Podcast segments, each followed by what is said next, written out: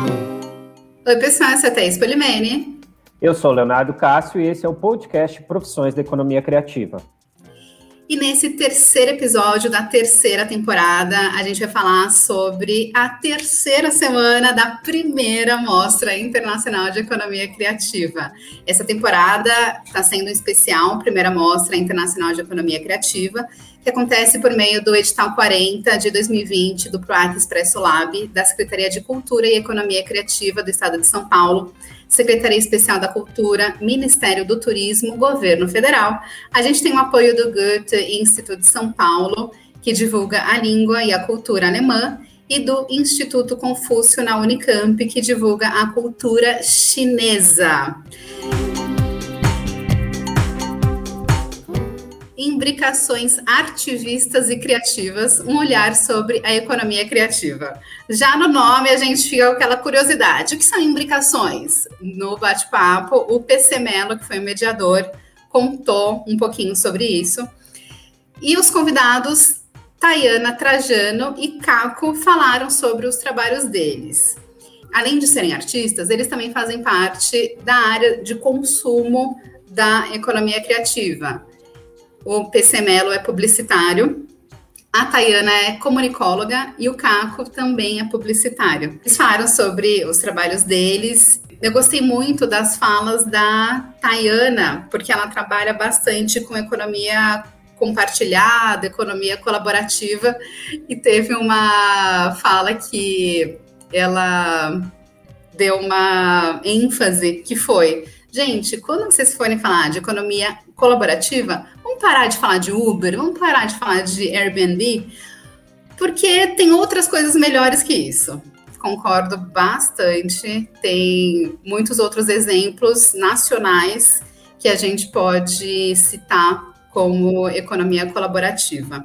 E também ela falou sobre comunicação não violenta, que eu achei bem legal, é um tema que eu adoro, que eu já fiz cursos a gente todo dia vai tentando aplicar em todas as nossas relações.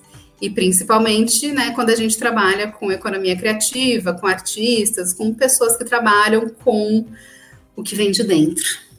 É, eu acho legal isso que você já falou um, sobre a, o comentário da Tayana, porque isso é uma coisa que a gente também já falou aqui sobre economia criativa de não ficar só nos exemplos de Hollywood, aquelas coisas grandes, e tem um monte de coisa legal acontecendo. Vídeo que a gente está apresentando aqui na primeira Mostra Internacional de Economia Criativa. De bastidor, que é uma coisa legal, nós já contamos essa história em alguns vídeos, mas vale frisar que o PC Mello ele foi professor meu e da Thaís no Mackenzie, né? Nós estudamos publicidades, publicidades não, publicidade, não somos publicitários, mas lidamos com, sabemos, já fomos e fizemos coisa. E ele tem uma coisa bem importante para a CUT que meio que ele deu um incentivo que foi fundamental para a gente abrir a CUT Cultura. À época ele indicou uma questão da incubação que havia uh, se iniciado no Mackenzie, né, de incubar empresas novas. Ele indicou para Thaís. É toda uma história que tem os vídeos aqui, gente. Depois vocês procurem, mas é muito legal a gente pontuar isso, porque isso foi em 2009 e ele está aí conosco agora, em 2021, participando de uma amostra com a gente. Então, eu acho isso legal da gente comentar. E como a Thais falou, a gente está falando da parte de consumo, que é uma área que a gente está inserido. Então, foi um papo muito rico. E o mais legal foi quando já veio o nome, né? Imbricações ativistas. Eu falei, nossa senhora, não sei nem o que é isso, né? Então acho que vai ser super legal. Não vamos contar, vocês assistam ao vídeo. Mas foi um, uma boa abertura de terceira semana da nossa mostra. No mesmo dia, tivemos uma produção independente chamada Beleza é Verbo. Gente, feito pela Carolina Teixeira. Ela é lá de Natal, do Rio Grande do Norte. E olha só a categoria do, do vídeo dela, é um perfopoema, né? Para continuar nas imbricações ativistas, perfopoema, com essas nomenclaturas diferentes.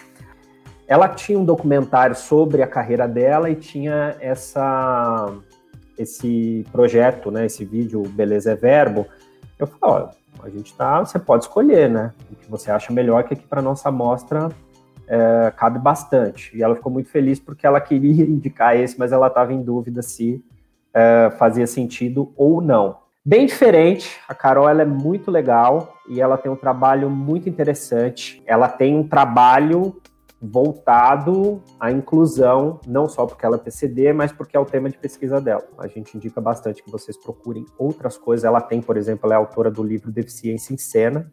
Então, mais um PCD com um trabalho incrível aqui na nossa mostra internacional. E a performance, né, gente? Como eu já comentei aqui no primeiro episódio, se não me engano, performance é um negócio que não dá logo de cara o que ele quer que você sinta, né? Assim como é no cinema, assim como é no teatro.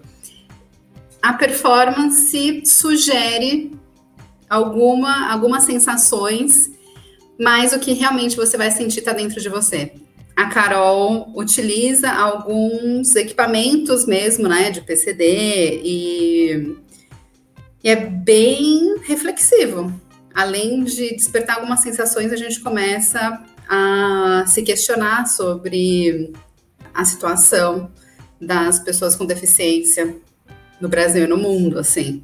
No dia seguinte, a gente teve uma intervenção artística da Nina Satie. A Nina é artista plástica, artista visual. Ela fez um live painting de um quadro enorme que nem deu tempo de terminar durante a, a live, mas que a gente tem uma surpresa para vocês que a gente já vai contar agora.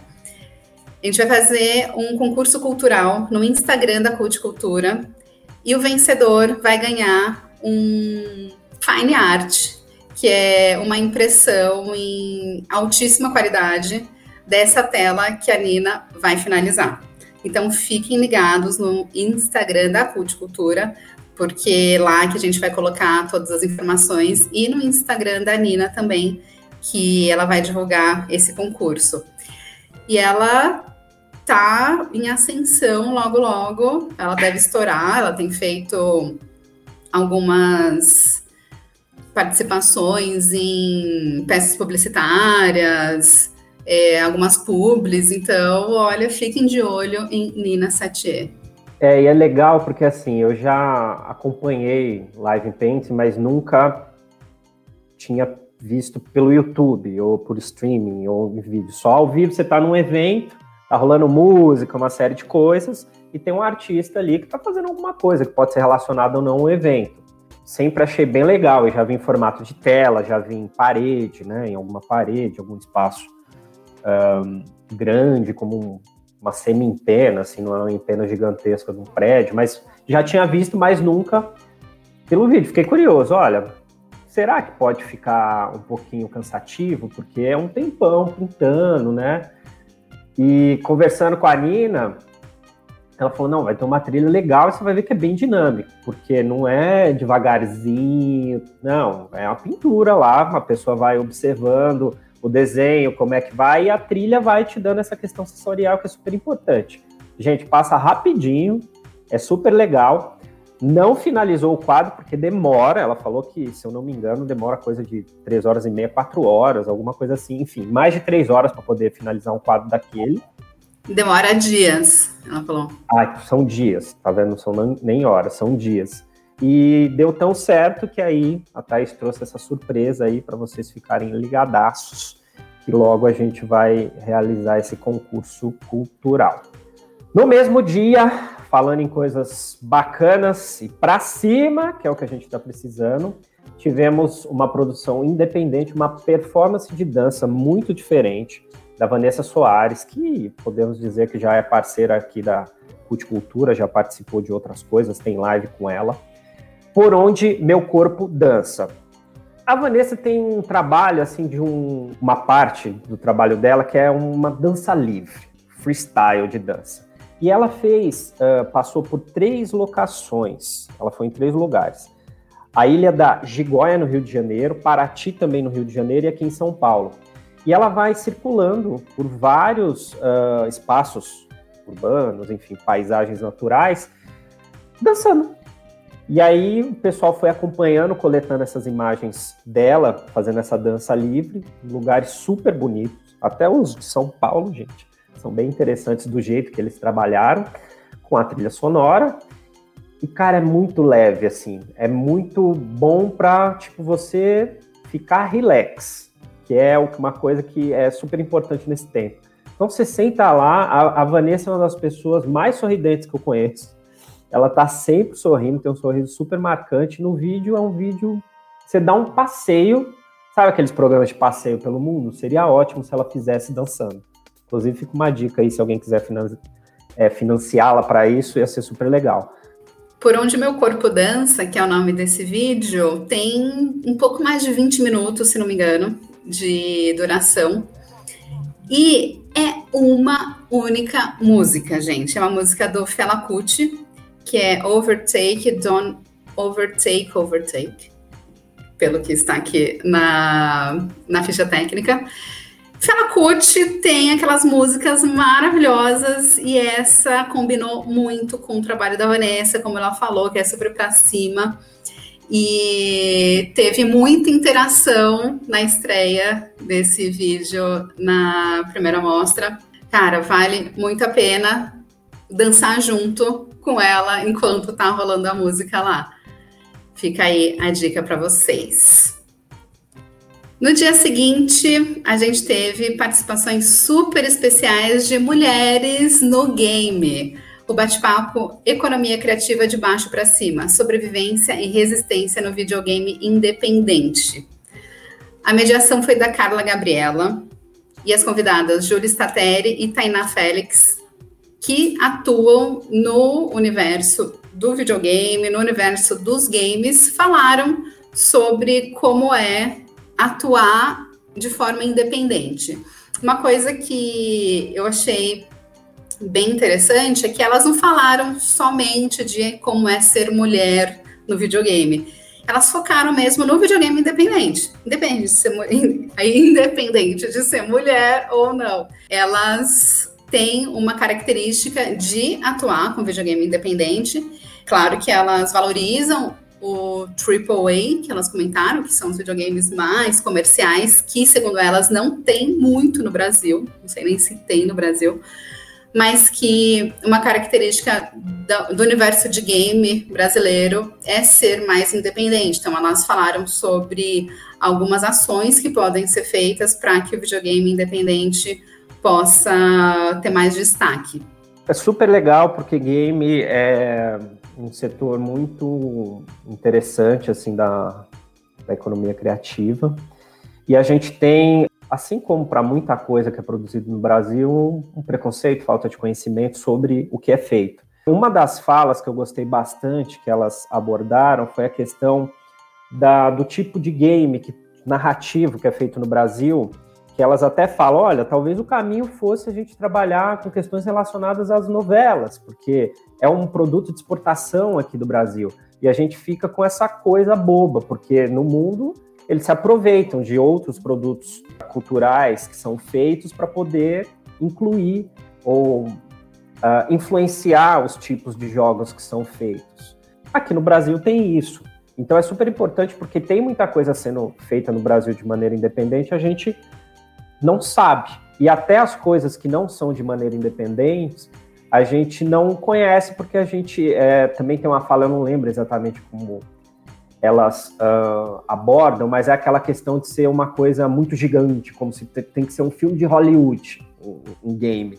E nem sempre é bom porque a história é fraquinha, né? É só porradaria, imagem, mas não tem substância.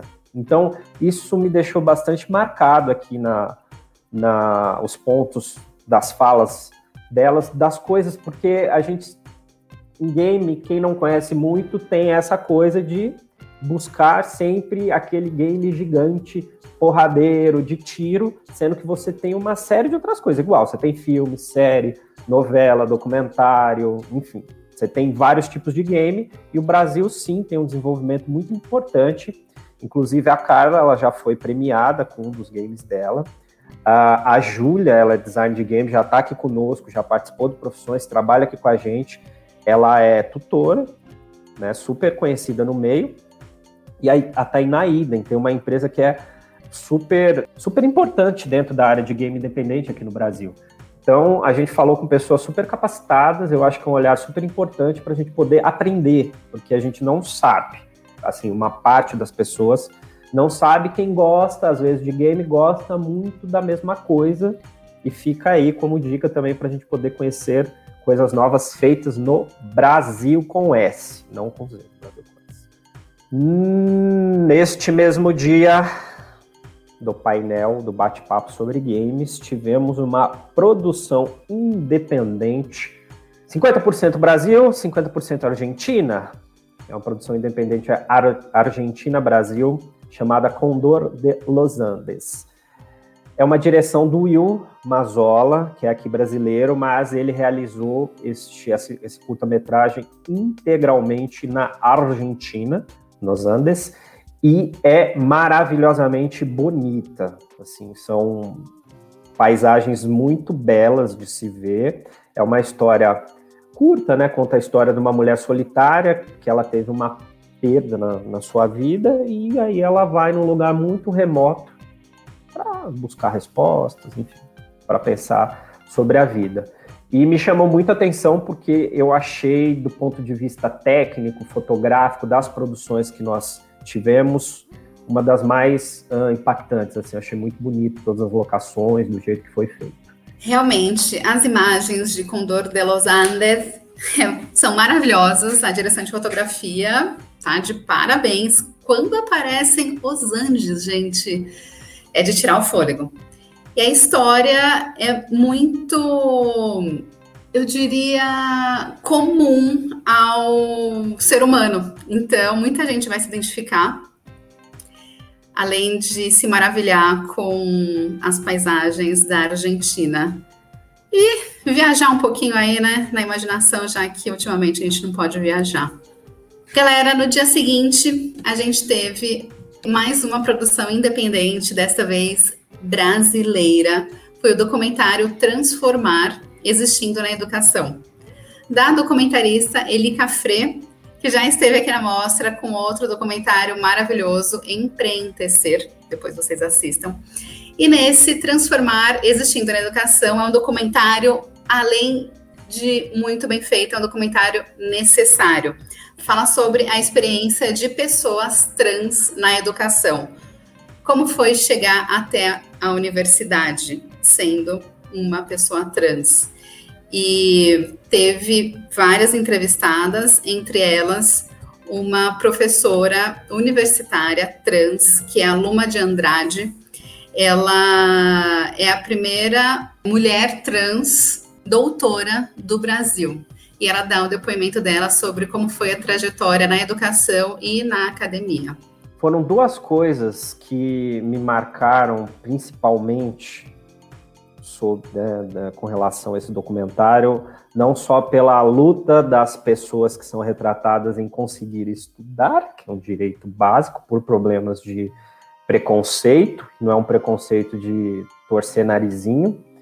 É, só para exemplificar, uma das entrevistadas comenta que todo o processo na escola foi terrível por causa de bullying, isso e aquilo, mas com coisas mais problemáticas do tipo ter medo de entrar no banheiro e ser espancado e estuprado. Bom, isso não era nem na parte do ensino universitário, talvez era no processo de formação, não me recordo exato, mas assim, olha, eu tinha medo de estudar porque eu podia entrar no banheiro e ser espancado e estuprado. E a fala de quase todos tem a questão da violência. Se não foram, né, sofreram algum tipo de violência, se tem medo e é hostilizado, assim. Inclusive, a professora que a Thais comentou, ela cita numa parte que a primeira barreira foi com os próprios professores da universidade, com alguns, não com todos. Então, é um documentário super importante para a gente entender que a questão da inserção das pessoas trans no ensino universitário, mas no ensino em geral, é muito mais do que engateando no Brasil. É uma coisa terrível e que, assim, assistam para ver como que a gente é responsável por esses tipos de violência ou por praticá-los ou por não fazer nada sobre. Então, é um, é um assim como foi o Empreender, né, o trabalho dele é super político, engajado, e esse aqui é essencial, principalmente para o público desta amostra, para entender parte dos problemas enfrentados por pessoas trans, aí no caso na educação. Depois do documentário, nós tivemos um show, isso mesmo, um show acústico, Natê Acústico, um espetáculo musical. O Natê é um artista lá do Rio Grande do Sul. Ele apresentou um show com músicas autorais e covers, inclusive com os covers bem interessantes, Peach, Duda Beach, Lineker. E o trabalho dele na descrição é voltado a dar visibilidade a pessoas uh, trans. O Natê foi foi uma cadeia de indicações que a gente conseguiu. A gente estava procurando um artista uh, na região sul. Uma pessoa que participou da mostra, Valéria, indicou um rapaz que é lá do Rio Grande do Sul, que aí indicou na T, foi super atencioso e fechou conosco. Um show de voz e violão, acompanhado com o Francisco, o violonista. Eu amei as músicas que eles tocaram e cantaram tanto as covers quanto as, autora as autorais, que é sempre importante a gente dar visibilidade para músicas autorais, que não é em todo lugar que eles podem tocar.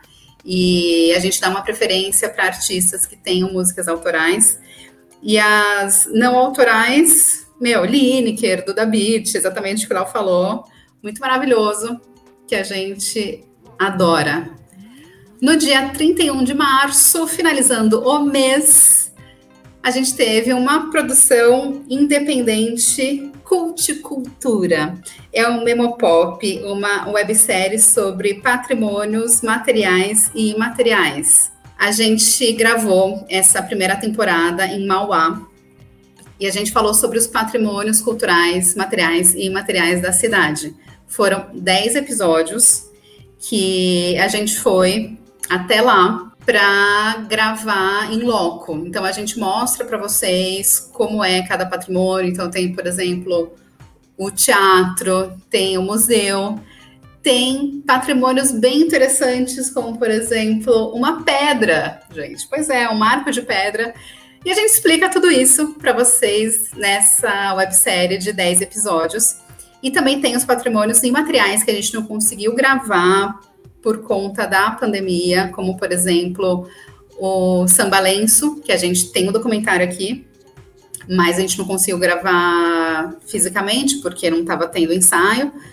Essas informações desses patrimônios imateriais estão nos episódios, só que com materiais de arquivo das instituições que cuidam desses patrimônios. Então, eu acho que essa websérie Memopop vai ajudar muitas cidades a se destacarem por conta da cultura e não apenas da indústria, como às vezes acontece em cidades que ficam no entorno das metrópoles.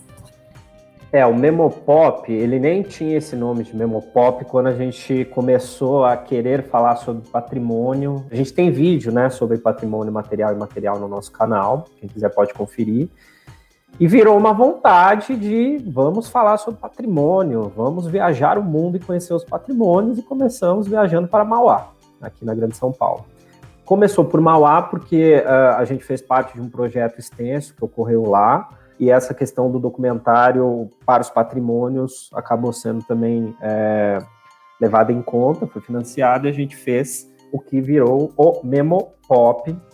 E a ideia é que a gente leve depois o Memo Pop para todos os lugares do mundo. Falaremos sobre patrimônio, a gente explica um pouco dessa coisa do, olha, você tem patrimônio em nível municipal, nível estadual, federal, mundial, você tem várias vários tipos de categorização. Foi muito legal fazer, conhecer esses patrimônios, ainda que, como a Thais falou, alguns a gente não teve a oportunidade de uh, vê-los, né? Ali as apresentações, mas em breve, espero.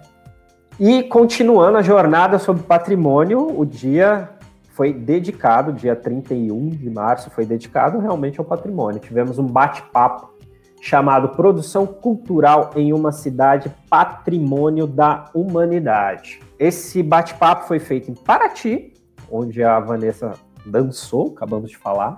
Essa cidade foi chancelada há pouco tempo como Patrimônio da Humanidade pela Unesco, por conta do seu valor histórico, paisagens, etc. e tal, que é comentado no bate-papo. Teve mediação do Guilherme Truco, ele é escritor, amigo nosso, tá aí já com, com live disponibilizada no canal também. A Elisa Pereira, que ela é mineira, escritora e poeta e foi para Paraty também. É a Regina Barbosa, que é uma artista têxtil baiana simpaticíssima. Eles falaram um pouco sobre o cenário de Paraty, é, sobre o próprio trabalho, né? Porque eles têm os eventos e as produções que eles fazem e o que acontece por lá também, principalmente pensando fora da lógica do turista convencional, que somos nós, que vão para lá por causa da Flip, que acontece lá, né, a Feira Literária Internacional de Paraty, e outros eventos de música grandes, ou por conta das praias, porque Paraty é muito bonito. Então, eles abordam questões super importantes desse ponto de vista e o Guilherme tem, mas a Elisa Pereira e a Regina têm um trabalho super interessante envolvendo quilombolas, é, grupos indígenas que tem lá em Paraty. Então, é muito rico para a gente entender um pouco a lógica de uma cidade turística do ponto de vista da economia criativa, saindo um pouco também dos caminhos uh, tradicionais, daquele do turismo tradicional, digamos assim, que é uma coisa que a gente foi abordada pela Mariane no bate-papo do o alimento como ferramenta de transformação social, é, que ela fala um pouco sobre isso também, fica como uma segunda dica para se aprofundar sobre isso. Um assunto que eles comentaram na live foi sobre as pessoas que são de Paraty mesmo, porque os três não são de Paraty, né? Isso que é interessante. E eles escolheram Paraty para viver. Foi para as pessoas de Paraty valorizarem os trabalhos delas, principalmente as pessoas de tribos indígenas e de quilombolas, porque eles comentaram que tem muitas lojas que compram os objetos por valores ínfimos e revendem por valores exorbitantes. E também tem gente que coloca os objetos em consignação. Então, ah, deixa aí, se a gente vender, a gente paga. E não é assim. Tem a ver com a sua loja? Então compra. Não tem a ver com a sua loja? Então fala para mim já direto que, que não rola. Trabalhar de graça não dá. Então é para valorizar mesmo o, as obras, os materiais artísticos de cada uma. E eu gostei muito do trabalho da Elisa Pereira, que ela tem um evento que se chama Fuzue Literário, que reúne poetas, escritores e todo mundo que curte a literatura com saraus mensais. Na verdade, reunia, né, presencialmente, agora já está em ambiente virtual, infelizmente, e esperamos aí em breve conhecer todo mundo aí que participou dessa, desse bate-papo, que eles têm trabalhos incríveis. É, o trabalho que a Regina faz de também formar as pessoas em bordado, em tapeçaria artística, é super importante para movimentar a região. No dia 1 de abril, para abrir o mês, a gente teve uma produção independente que foi um show, uma apresentação musical, um pouco de mim, do Gé Rodrigues e da Clara Santoro. Os dois são pai e filha. O Gé Rodrigues, que eu falei Rogério Barbosa em uma das lives. Eu não sei qual. É, eu acho que o Rogério Barbosa é o tradutor e Gé Rodrigues é o cantor. Mas é a mesma pessoa, gente. Gé Rodrigues fez a tradução de todo o material aqui da mostra, porque lembrando que os materiais em português têm tradução em inglês, os materiais em inglês têm tradução em português, então podem acessar, encaminhem para os amigos gringos de vocês.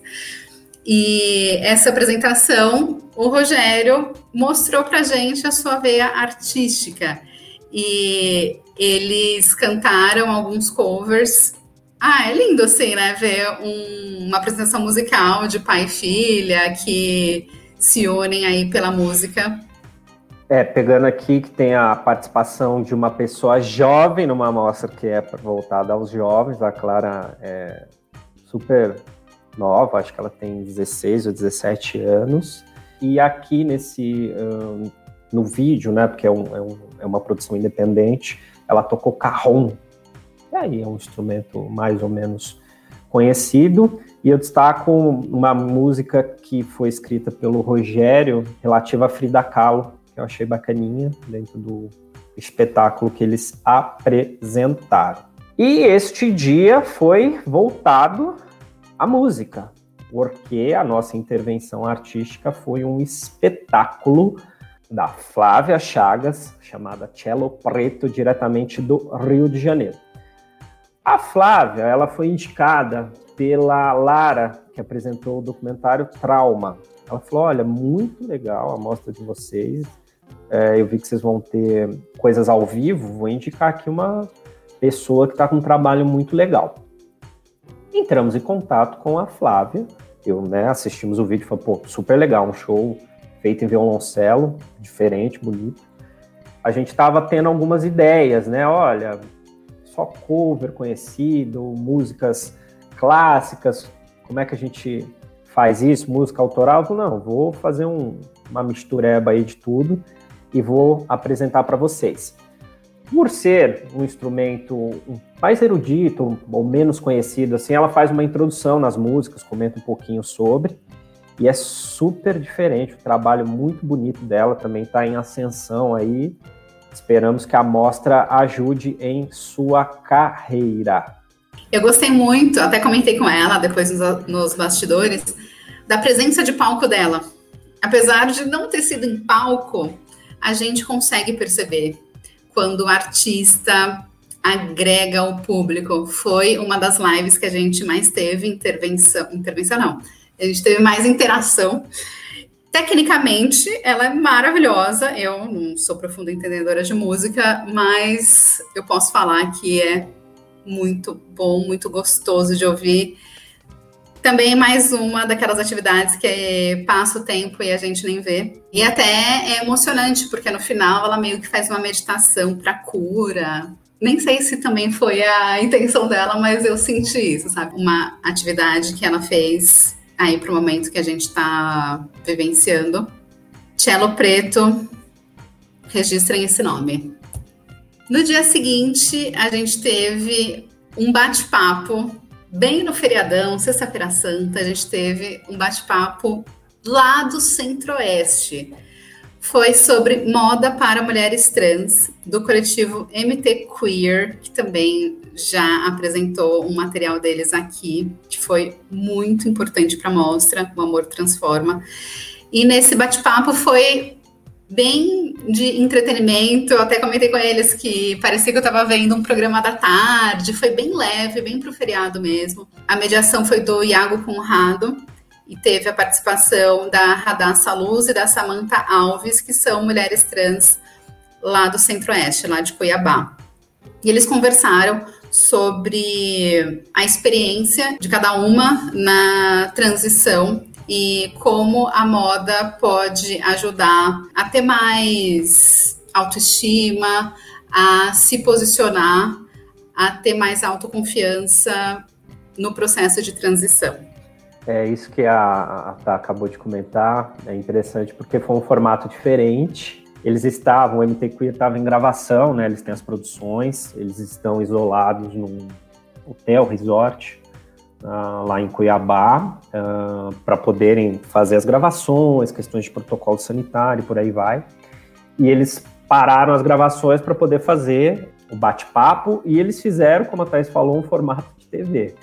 O Iago estava super produzido, a Radassa e a Samanta participaram como entrevistados para contar esse ponto de vista, e o que eu achei legal porque é, o Iago havia comentado comigo algumas questões de dificuldades, assim como aparecem no documentário que a gente falou agora do Transformar Existindo na Educação, de pessoas, mulheres trans no caso, com relação à moda. Mas eles abordaram por um ponto de vista positivo. Mas assim, olha, como a moda pode é, auxiliar processo de transição, recolocação, enfim, entrada no mercado o coletivo trabalha com pessoas trans justamente com essa ideia de trazer pertencimento, enfim. O bate-papo ele trouxe essa questão mais positiva de como a moda pode ser utilizada. E foi diferente também porque as convidadas foram desafiadas, digamos assim, a escolher, porque estavam em gravação, algum figurino lá que as definisse, assim, ou que elas se sentissem à vontade, enquanto ele dava dicas ali de coisas para você pesquisar na, na internet com relação à maquiagem e tal. Então foi um formatinho bem diferente, bem legal. O MT Queer tem um trabalho muito bonito, muito interessante, e foi super importante a gente ter um representante do Centro-Oeste como o MT Queer aqui na nossa amostra. Lembrando, né, a Thais já comentou que tem o documentário O Amor Transforma, fez parte aqui da programação, você também pode conferir. Eles são muito engraçados, gente. No mesmo dia, aí não é, não é sobre moda, mas tem um visual super interessante. Uma produção independente voltada bastante para os jovens. Isso aqui foi uma sacada super legal da, da Thaís. É, o Clécio de Souza junto com a Gabi Mendes, fizeram um tutorial de coreografias para o TikTok, para o Rio do, Instagram, enfim. O Clécio, ele participou de uma websérie nossa e ele é um professor de dança, pesquisador, ele trabalha com dança há bastante tempo. A Thais falou, olha, ele tem uma pegada legal, por que, que a gente não faz alguma coisa para TikTok? Porque ele comenta em algum tempo que tem a questão de montagem de coreografias tal que é o que os jovens estão aí se desafiando, né, nas coreografias para o TikTok. Passamos a ideia, ele super adorou. Cara, eles ficam em Campinas, ele dá aula em Sumaré, mas acho que eles ficam em Campinas. E é um lugar super, um, um grafite super bonito ali no, no espaço deles. Bem curtinho, super interessante, super intenso, eu acho mal barato. Que é uma coisa rápida, aquelas danças super pegadas assim então, aqui é um tutorialzinho simples aí para os jovens, mas não só para os jovens, porque tem uma galera da terceira idade arrebentando no TikTok. Então, fica aí como uma coisa super descontraída e gostosa, que você pode conferir junto com o vídeo da Vanessa Soares. Imagina só, vê o dela e depois solta aí a cintura com as dicas do Clécio e da. Não sabemos se é Gabi Mendes ou Gabi Mendes, porque tem dois As e é assim mesmo, mas fica o crédito. É um vídeo curtinho, mas é aquele tipo de vídeo que a gente tem que ver 30 vezes para conseguir fazer a coreografia, gente. Eu tentei fazer, mas preciso rever mais 29 vezes, porque não é tão simples assim. O Clécio, ele tem uma pegada bastante voltada para o hip hop.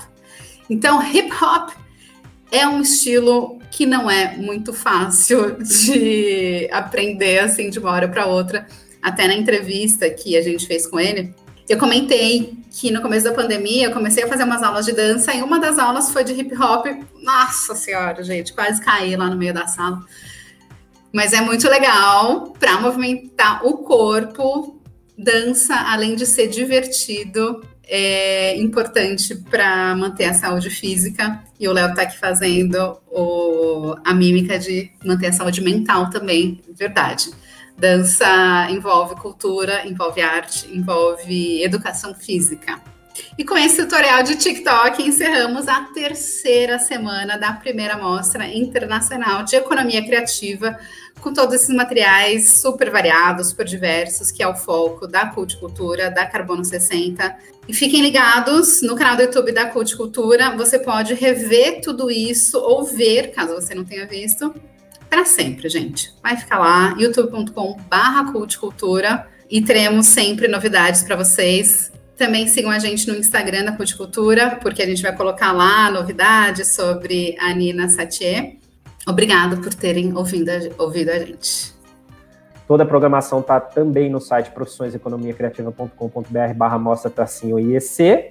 No nosso Instagram também tem o que está acontecendo. Lembrando que como a Thais falou, você pode conferir a qualquer momento já o que foi publicado, divulga para os amiguinhos, faça uma rede super legal sobre a nossa amostra que a gente agradece. Já